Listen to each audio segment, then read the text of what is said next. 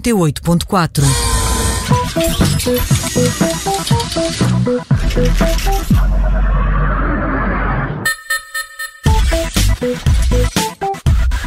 Tudo pronto para mais uma edição da app da Vizinha. Junta-se a nós a Ana Pimentel, editora de Tecnologia e Startups do Observador. Ana, bem-vinda. Boa tarde. Olá, Ana Filipe, boa tarde. Olá, João. Olá, Ana, viva. e Ana, hoje vamos falar do rastro de dados que vamos deixando na internet e como apagá-los, é isso? É isso mesmo, Ana Filipa. A verdade é que nós sempre que navegamos pela internet vamos deixando um bocadinho da nossa pegada digital, não é? Vamos pelos sítios por onde passamos, vamos deixando os dados que contam até um bocadinho da nossa história e que vão permitindo a quem acede a estes dados, não é? As empresas que acedem a estes dados que até consigam traçar um perfil nosso enquanto consumidor. Por exemplo, isto aqui, até pensando numa lógica mais de marcas e de vendas. E no fundo é a partir deste perfil, desta pegada que deixamos pela internet, que depois vamos recebendo aquela publicidade direcionada que todos nós já vimos tantas vezes em, em tantas diversas plataformas, um, que estão, são muito direcionadas, esta publicidade depois acaba por ser muito direcionada àqueles que são os nossos interesses.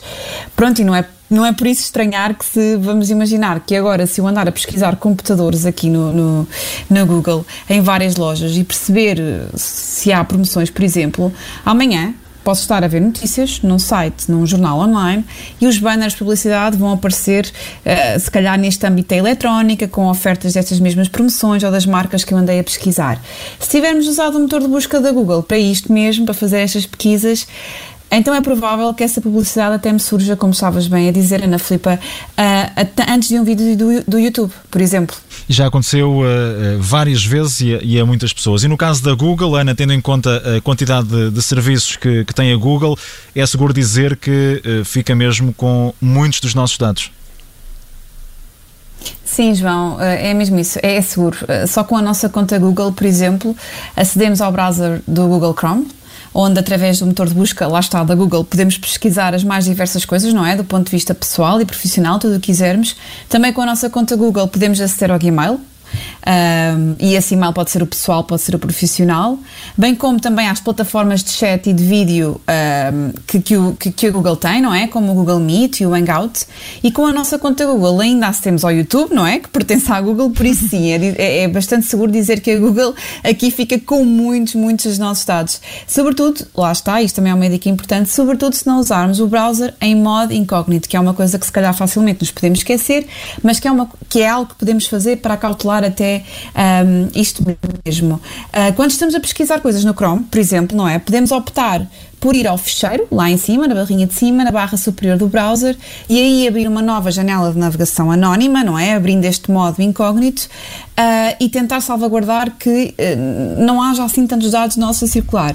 Um, isto, uh, ativar este modo incógnito é mais fácil de fazer no computador, no entanto, a empresa também está a trabalhar para que seja cada vez mais fácil acionar este modo incógnito ou anónimo na versão mobile e também nas apps que temos nos nossos telemóveis. Não, Ana, isso dá uma ajuda, mas há, diz-me, uma forma mais eficaz de garantir que, que os nossos dados são apagados de forma mais periódica, não há?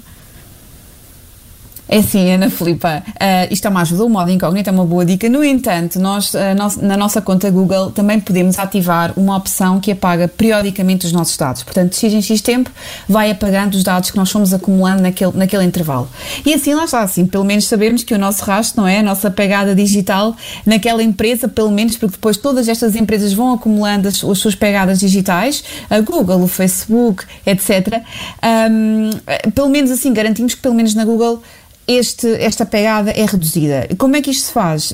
É muito simples, não, não é nada complexo. Nós, no nosso computador, por exemplo, quando abrimos o Chrome, o browser, uh, no canto superior direito da barra, tendencialmente aparece um ícone redondo com a nossa conta Google, aquela que está ativada naquele momento. Digo isto porquê? Porque a verdade é que nós podemos ter várias contas Google associadas a diferentes e-mails e vamos alternando uh, entre e-mails e entre contas Google. Portanto, é isto é importante fazer em todas. Quando entramos na nossa conta, nesse tal ícone, clicamos em gerir a conta Google, uhum. aí entramos noutra página, clicamos posteriormente em gerir e personalizar os dados, portanto, gerir e personalização de dados. Depois, no ícone que diz controlos de atividade, selecionamos a opção que vai, que vai permitir gerir uh, então estes controlos de atividade. Aqui é importante deixarmos a atividade da web, a opção da atividade da web ativa. Se estiver em pausa, não vai dar para depois selecionarmos então este eliminar temporário. E só com esta opção de, da atividade da web ativa conseguimos então ativar o resto. Depois deste passo encontramos um campo que diz lá está a iluminação automática, escolher uma opção e aparecem-nos então de facto três opções por enquanto. A primeira é eliminar automaticamente a atividade com mais 3 meses, a segunda é eliminar automaticamente a atividade com mais 18 meses e por último não eliminar automaticamente, portanto para quem não quiser uh, correr, uh, fazer, fazer correr uma destas opções.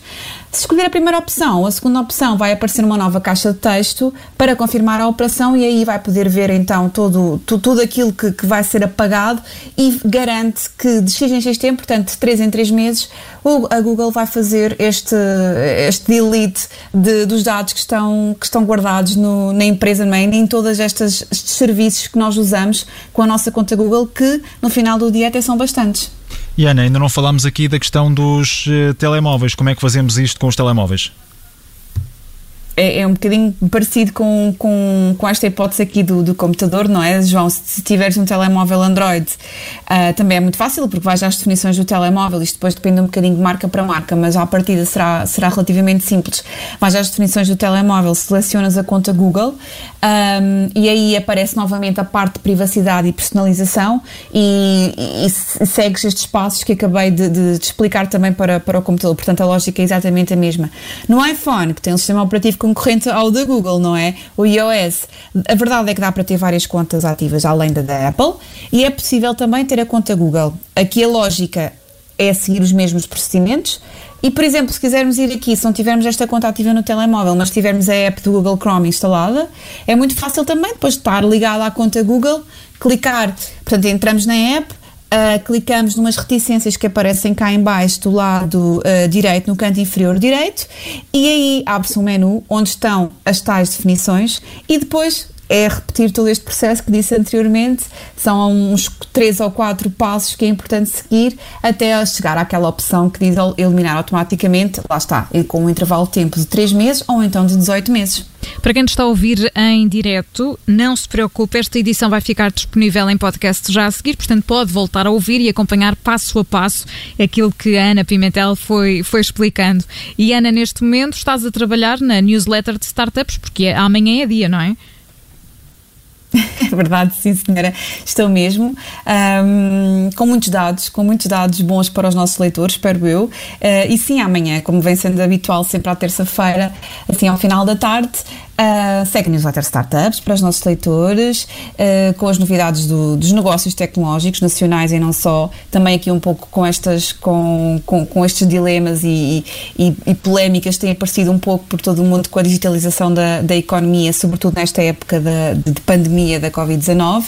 E portanto, sim, Ana Filipe, amanhã lá cairá o e-mail tradicional, terça-feira, na caixa dos nossos leitores, claro que sim. Se ainda não subscreve a newsletter, basta passar pelo site do Observador, começar a fazer fazê-lo a partir de agora. Ana Pimentel, a editora de tecnologia e startups do Observador. E temos encontro marcado na próxima semana em mais uma época da vizinha. Ana, obrigada. Até lá. Boa semana para ti. Boa semana para vocês Deus também. Ana. Obrigada.